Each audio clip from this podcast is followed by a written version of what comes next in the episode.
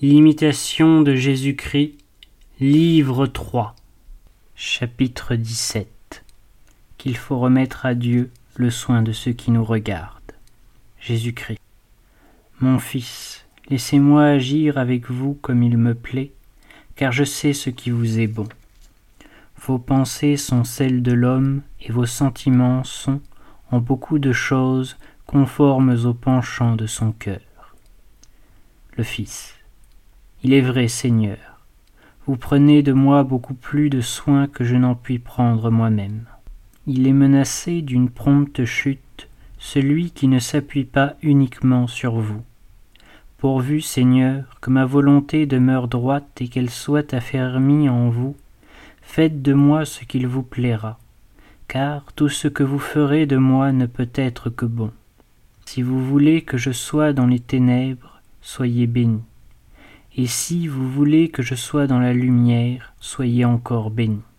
Si vous daignez me consoler, soyez béni. Et si vous voulez que j'éprouve des tribulations, soyez également toujours béni. Jésus-Christ.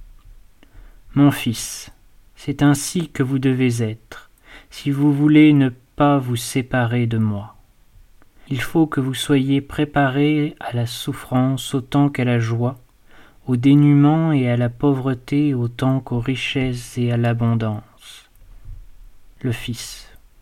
Seigneur, je souffrirai volontiers pour vous tout ce que vous voudrez qui vienne sur moi. Je veux recevoir indifféremment de votre main le bien et le mal, les douceurs et les amertumes, la joie et la tristesse, et vous rendre grâce de tout ce qui m'arrivera. Préservez-moi à jamais de tout péché, et je ne craindrai ni la mort ni l'enfer. Pourvu que vous ne me rejetiez pas, et que vous ne m'effaciez pas du livre de vie, aucune tribulation ne peut me nuire. Réflexion. On ne saurait trop répéter la vie chrétienne consiste uniquement à vouloir ce que Dieu veut et à ne vouloir que ce qu'il veut. Presque toujours nos désirs nous trompent par une suite de notre ignorance et de notre corruption. Mais Dieu sait tout ce qui nous est caché.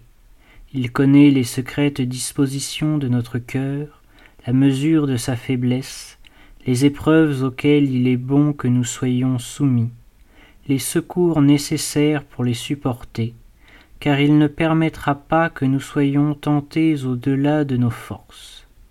Sa sagesse est infinie, il nous a aimés jusqu'à donner pour nous son Fils unique. Quelle confiance, quelle paix. Ne devons-nous pas trouver dans cette pensée?